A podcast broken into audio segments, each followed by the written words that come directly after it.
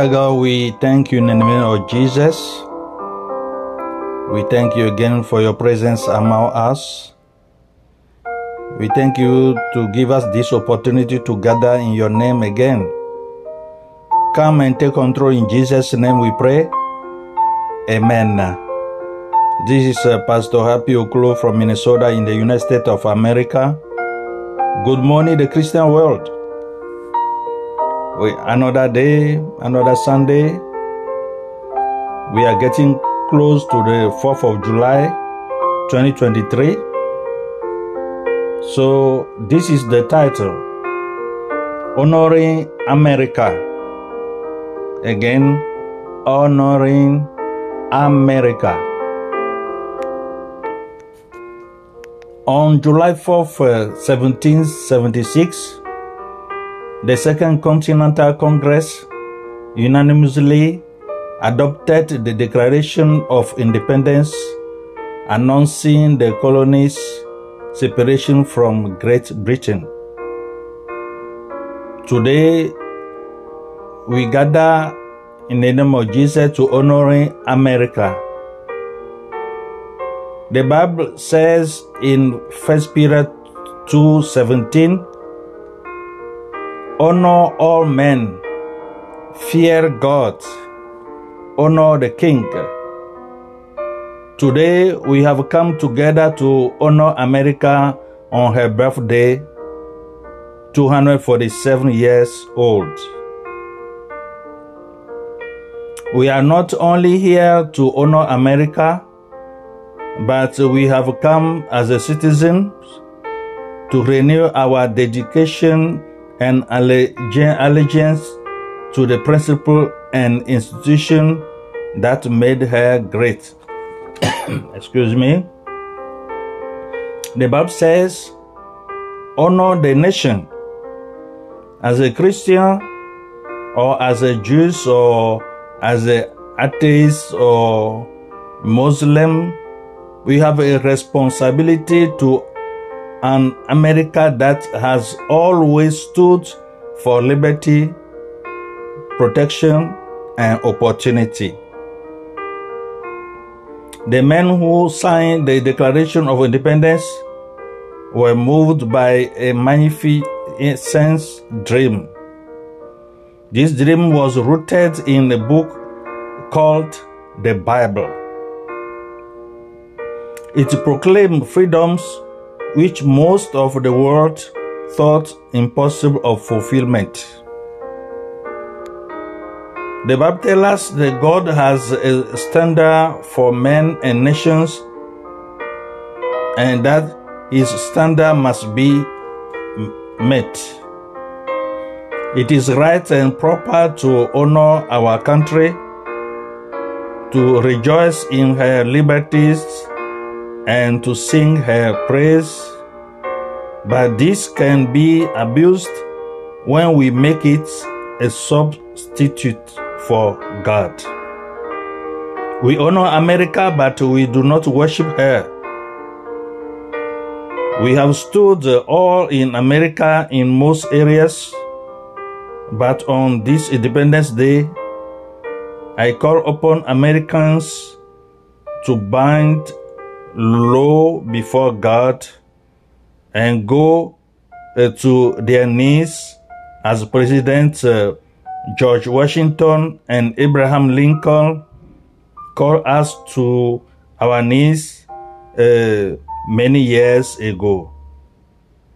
No nation is over ever taller than when on its knees. I submit that we can best honor America by dedication ourselves to God and the America dream. Today, I call upon Americans to raise your voice in prayer and dedication to God and in commitment to the ideas and dreams upon which our country was founded. Let's dedicate ourselves to a renewal of faith in God, equity, justice, and peace for all. Let's dedicate ourselves to building uh, rather than burning. I'm asking Americans to, especially our young people, to pursue this vision under God, to work for freedom and for peace, to labor relentlessly, to love passionately, to serve selfishly, to pray earnestly, and to die nobly if need be. It will not be easy. The journey will be hard. The day will be long. And the obstacles will be many. The Bible teaches that God will judge any nation that turns its back on Him, especially a nation like America, which has been given more privilege and opportunities than any nation in uh, history. Jesus said, To whom much is give, much is required. As President uh, Eisenhower, Eisenhower, excuse me uh, to pronounce uh, badly, but uh, the President uh, Eisenhower, he was the 34 US President first inauguration, he put his uh, finger on a verse of scripture uh, that every American should remember today. If my people, which are called by my name, shall humble themselves and pray and seek my face and turn from uh, their wicked ways, then will I hear from uh, heaven and I will forgive uh, their sin and heal their land. Second Chronicle 7 verse 14. America as a nation needs to repent and turn back to God or face the consequences of our national moral decline. America has a great deal of uh, corruption to repent from. Since America is a nation of people as well as a, a unique form of government, its people individually and corporately need to repent as well as our government leadership, both individually and corporatively. According to Proverbs 29, verse uh, 12, if a ruler hearken to lies, all his servants or staff are wicked. You understand that? The only solution to avoid spiritual death, which is uh, eternal separation from God, is to repent. Period. Change and ask God for forgiveness for turning away from Him. Why? Because God and His Son, Jesus Christ, who judge all things, to whom every one must give an account of their personal lives, all must face God or Christ in judgment and give an account in order to receive either reward or punishment, both of which are eternal. Unfortunately, accountability seems to be far from everyone's sense uh, of uh, responsibility, sense of responsibility. America was established uh, by godly Christian men. Our founding uh, fathers who dedicated uh, this nation unto God upon the inauguration of President George Washington on April 3rd, 1789. History records that on this date in history, when the president was sworn in, a proclamation was made. Quote, on the morning of the day, the day on which our illustrious president will be invested with his office, the bell will ring at nine, nine o'clock when the people may go up to the house of God and in a solemn manner commits the government, new government with its important train of consequences uh, to the holy protection and blessing of the Most High.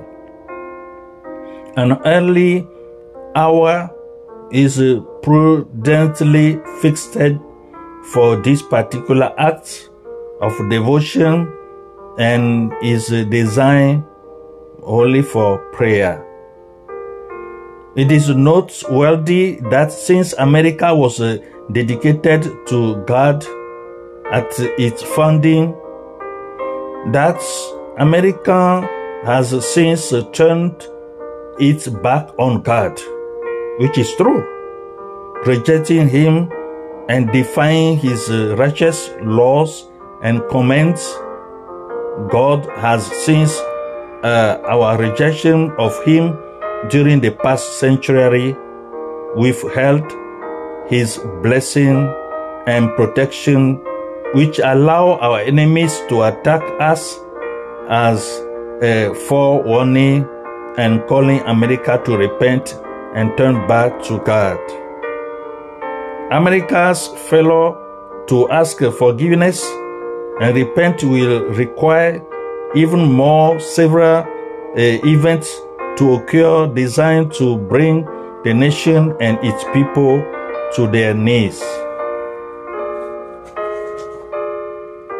These uh, gross violations include, but uh, are not limited to abortion, the shedding on innocent blood, homosexuality or sodomy, adultery, fornication, all manner of sex sins, chiefly, chiefly, but uh, uh, by both government and people. And adultery, worship the things uh, and personalized personalities other than God, lies and deceit. Our government and much of our population is in absolute rebellion against God as demonstrated by our behavior, our lust, and our progressively liberal laws. Why do we need to repent? Because the belief and behavior of uh, our nation is not acceptable in the kingdom of God, in His domain, and our works are of godliness, sinful, and selfish flesh. Let's take a look at Galatians 5 19 to 21. Now the works of the flesh are manifest, which are these adultery, fornication, uncleanness, lasciviousness, adultery, witchcraft, hatred, variance, emulations, wrath, strife, sedi- seditions, heresies, envying, murders, drunkenness, reveling, and such like. Of the which I tell you before, as I have also told you in time past, that uh, the which do such things shall not inherit the kingdom of God. It is God's love that carries uh, his people through the difficult times that are coming upon this nation to bring about repentance. Though there are many who repudiate such an idea of God punishment for our behavior. Uh, they do not realize just how severe it will be so as they change uh, the very fabric of our society and government. It is purpose is uh, is to get us to repent so we can be restored to his favor and blessings. Failure to repent means very foreboding and destructive times lie immediately ahead. The question is why?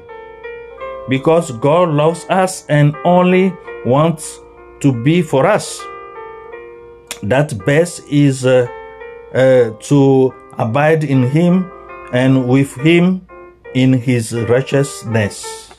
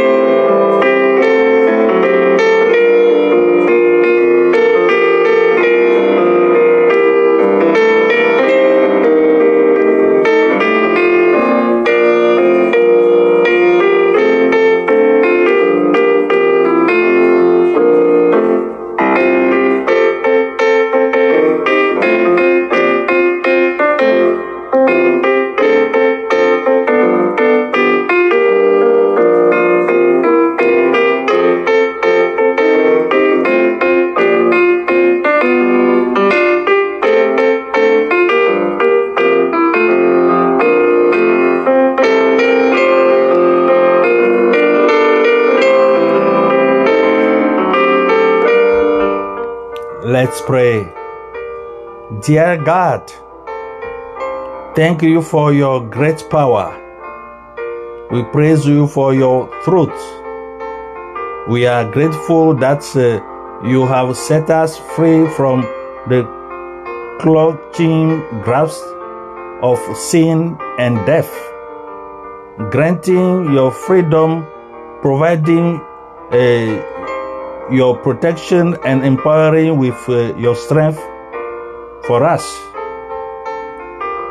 We pray for all those in authority that you will give them your wisdom and discernment as they lead our country, the United States of America. We pray for healing on our land. In the powerful name of Jesus, we all pray. Amen. May God bless America. Don't forget the title Honoring America. Happy birthday, America. Don't forget to visit our, our podcast, uh, God is a Ministry on the Seat and Call. And you can listen to those biblical uh, teachings in English and French and away and keep sharing with your friends or families, etc. And don't forget to be in prayer all the time, always. The Bible tells us to pray always. So do it. You'll see the good fruits in your life. May God richly bless you and bless America. In Jesus' name, amen.